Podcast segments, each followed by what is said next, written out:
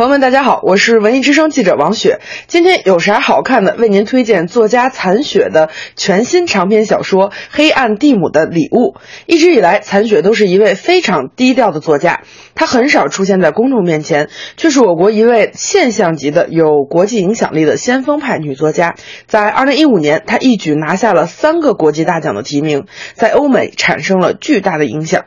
也有外国的评论家称赞残雪说是一个超越了卡夫卡的作家。《黑暗蒂姆的礼物》是残雪的最新的一部作品，他用一贯的魔幻风格，巧妙地展现了人物曲折的心灵宇宙。